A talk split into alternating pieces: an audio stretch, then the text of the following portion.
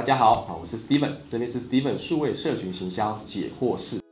第一点呢是专业能力啦，哈，专业能力就分说看您要走的是什么面向啦，因为数位行销产业说切分细也蛮细的啦，哈，当然也有通才一条龙的方式。那大概几个不脱几个层面呢？数位形象里面，第一个的数据能力啊，数据分析能力，数据的广告投放这种数据的能力。第二个部分是 content 内容的产出能力，内容发想产出 QC 符合品牌的沟通诉求，又符合消费者要的是什么？好，所以这种 content 能力也蛮重要的。那在专业能力，这第三个应该是团队合作啦啊，团队合作里面你跟的团队这些组合不同的内容嘛哈。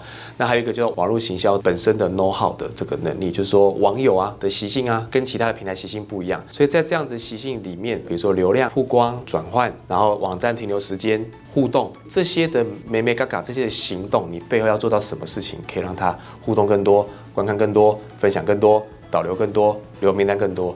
这些就是网络营销专业 know how 的判断。那第二个大的层面，寄生就一定有分做事跟做人。所以刚刚讲的是做事，你的专业能力不错，做人也要好啊。你要被寄生，第一个寄生代表你要管理职嘛，下面的人要能够服你嘛。那专业要服你之外，你要对他们好啊，待人也要和善啊，你要会为他人着想啊，你要能够发展他人呐，你要能够帮他成长啊，帮他做规划啦，管理他以身作则啦。如果下面的人不听你，那是不是也管理幅度很小呢？那当然这个层面有分。向下管理跟平行管理嘛，你跟你的不同团队里面能够和谐的合作，不会完全有本位主义，至少没全学，对不对？而是能够跟不同团队里面互相互补、互相协助，一起共好。那这样的话，你的同才也会挺你嘛。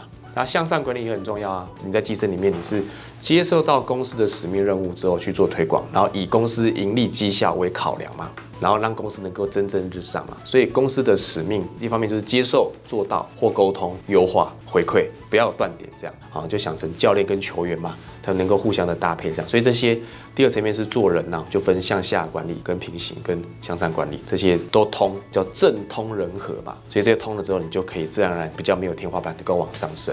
谢谢。